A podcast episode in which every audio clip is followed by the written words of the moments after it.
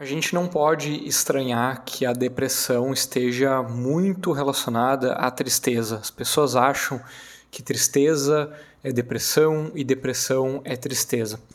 Mas apesar de a depressão contar sim com humor deprimido, a depressão não significa apenas tristeza, ela vai muito além da tristeza. Aliás, existe um termo eh, que terapeutas utilizam para denominar aquela depressão que é mais difícil de ser percebida pelas outras pessoas, porque é um paciente, é um indivíduo que sorri, faz brincadeiras, né, faz piadas, enfim, tem uma convivência com outras pessoas. Esse termo é depressão sorridente, depressão disfarçada, depressão mascarada mascarada, disfarçada, sorridente, porque essa pessoa não tem, não apresenta com tanta facilidade esse sinal do humor deprimido para os outros. A pessoa pode inclusive esconder isso por bastante tempo e é um tipo de depressão muito delicado, porque costuma ter os sintomas crescendo, crescendo, piorando, piorando, intensificando, intensificando, até que muito tarde pode ser que ela busque atendimento, né? um profissional para lidar com isso. Mas, ok, a depressão ela vai além da tristeza. Então, o que, que a depressão também contém? A depressão precisa ser compreendida como uma doença da desativação, uma doença do desinteresse. A pessoa vai diminuindo os seus interesses, a sua rotina, em resumo, ela vai se diminuindo. Isso significa que aquelas atividades, aquelas tarefas, aqueles hobbies que ela tinha anteriormente, ela pode até tê-los ainda, mas não tira prazer disso, não tem interesse em fazer isso e às vezes até pode fazer num ritmo muito reduzido ou mesmo se afastar completamente. Outro ponto que a depressão também acaba trazendo é uma mudança no sono. Isso praticamente todo paciente deprimido acaba apresentando. Mas você pode estar pensando assim: ah, sim, a pessoa com depressão ela dorme pra caramba, né? Ela fica muito tempo, né, na cama, dormindo. Não necessariamente. Isso que é tão delicado, é por isso que é tão importante que a pessoa visite um profissional de saúde mental, porque a depressão ela inclui variações do sono. O que quer dizer que ela pode tanto dormir menos, que a gente estaria falando aí de insônia, como também ela pode dormir mais, que é o, o, mais conhecido, né? O mais é, tá aí no, no, imaginário social, né?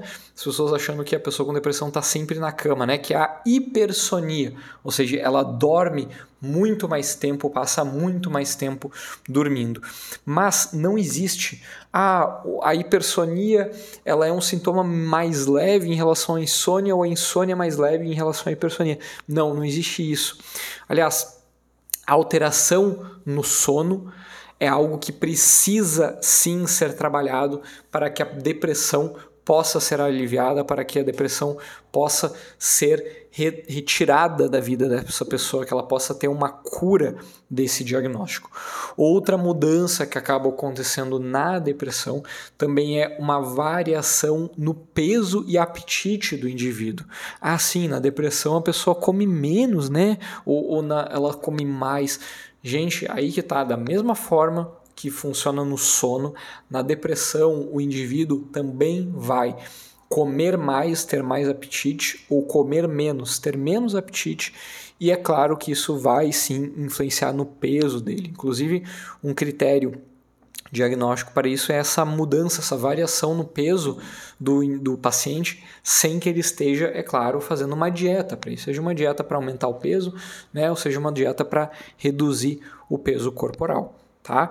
Então, o que, que a gente está vendo até aqui? Né? Existem muitos outros fatores que eu vou trazer aqui nesse material para vocês, mas o que, que a gente está vendo até aqui? A depressão ela vai muito além da tristeza e não tem uma característica muito evidente, muito óbvia, para além disso que a Eureka está trazendo, né? uma desativação, um desinteresse. Né?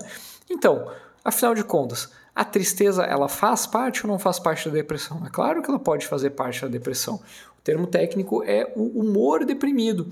A pessoa passa a maior parte dos seus dias, né, maior parte do tempo dos seus dias e com humor deprimido, ou seja, tá para baixo, tá cansada, tá triste. Tudo isso sim faz parte da depressão, mas vai muito além. Sentimentos de culpa acabam aparecendo para pessoas com depressão e culpa que não é uma culpa ah, eu estou me sentindo culpado porque eu estou com depressão. Não tem nada a ver com isso. Até pode ter, mas no geral não tem a ver. É culpas que são é, totalmente é, desconectadas e irracionais. Culpas que, quando a pessoa revela, outras pessoas escutam e pensam assim: nossa, realmente existe um sofrimento muito grande aqui ocorrendo, porque ela não é culpada disso, ela está muito mal com tal situação que nem teve a ver né, com aquele indivíduo, nem teve a ver com a pessoa que está sofrendo com a depressão, mas ainda assim ela se sente culpada por isso. Coisas que aconteceram no dia dela que tiveram sim alguma responsabilidade mas que não, não, não, não precisaria, né, não teria essa razão lógica, racional para estar tá sentindo tanta culpa assim, né? Esqueceu alguma coisa, deixou algo de lado, acabou não fazendo tal coisa, mas o indivíduo na depressão acaba tendo uma culpa pesadíssima que esmaga ele, joga ele para baixo. E é claro, com todo esse peso, será que existe vontade de estar fazendo mais e mais coisas? Será que existe vontade de estar indo além? Não, o desinteresse surge. E aí, um aspecto muito delicado que a gente sempre precisa avaliar com muita atenção nos pacientes com depressão ou suspeita de depressão é a desesperança. O que, ele pensa sobre o futuro? Esse aqui é um dos sinais que costuma mais, ter, um, ter uma taxa bem alta tá, de esse indivíduo acabar tentando algo contra si mesmo. Então, se tem um terapeuta aqui, né, um profissional da saúde que está escutando né, esse material aqui, vale a pena você prestar muita atenção nisso que eu vou dizer agora, porque desesperança, a pessoa não ter planos para o futuro, ela achar que as coisas não vão melhorar, ela acreditar que o tratamento dela não vai funcionar, que não existe nada para ocorrer de melhor na vida dela, é um sinal muito muito importante, precisa ter muita atenção por parte do profissional de que esse indivíduo possa vir a tentar algo contra si mesmo. E é claro, a gente chega aqui em um outro sinal da depressão, que é assim pensamentos de morte, pensamentos de que não vale a pena estar mais aqui. E esses pensamentos, é claro, eles não têm a ver com uma doença física, né, gente? Isso aqui é completamente psicológico, é um sofrimento que a depressão acaba colocando para essa pessoa. Então você veja, se a gente entrou aqui é, pensando que a depressão ela só tinha a ver com tristeza, com a pessoa ficar chorando o dia todo, a gente está agora entendendo que existem muitos outros sintomas. Vou elencar aqui alguns que eu já trouxe até agora: mudança de peso, mudança de sono, desesperança, eu estava falando agora um pouquinho, humor deprimido, é claro, também acaba entrando nisso, e eu quero agora trazer também esse aspecto, né? Aí acabei de trazer, na verdade, esse aspecto de pensamentos de morte. Com relação a isso, a gente pode aqui levar para a parte mais importante da depressão, que é esse desinteresse, essa desconexão.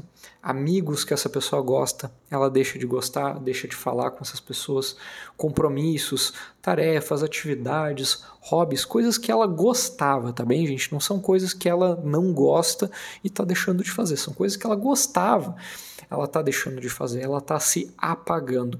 Pensa numa lâmpada. Se essa lâmpada fosse diminuindo o brilho dela, ela fosse se apagando. Esse é o principal sinal da depressão. Esse é o ponto mais importante da depressão e é o ponto que um psicólogo, psiquiatra mais vai acabar trabalhando é em reestabelecer uma rotina saudável para esse ser humano, é em reestabelecer o interesse desse indivíduo nos seus amigos, na sua família, nas coisas que para ele são importantes. Porque quanto mais afastada essa pessoa vai ficando de tudo aquilo que importa para ela, cada vez menos ela vai se sentindo importante cada vez menos ela vai sentindo que a vida tem importância para ela. E é lógico, a autoestima vai lá embaixo. Então, esse resgate da autoestima, esse resgate do interesse, esse resgate da vida dessa pessoa é o ponto mais importante numa psicoterapia. Não é necessariamente você mostrar para outra pessoa que ela não tem culpa de tal e tal coisa. Não. É você se conectar com esse indivíduo que está ali na sua frente. É isso que o terapeuta tem de fazer de melhor nesses casos. Restabelecer essa luz, restabelecer a autoestima desse ser humano que está prejudicada, que está com muita dificuldade. E como é que ele faz isso?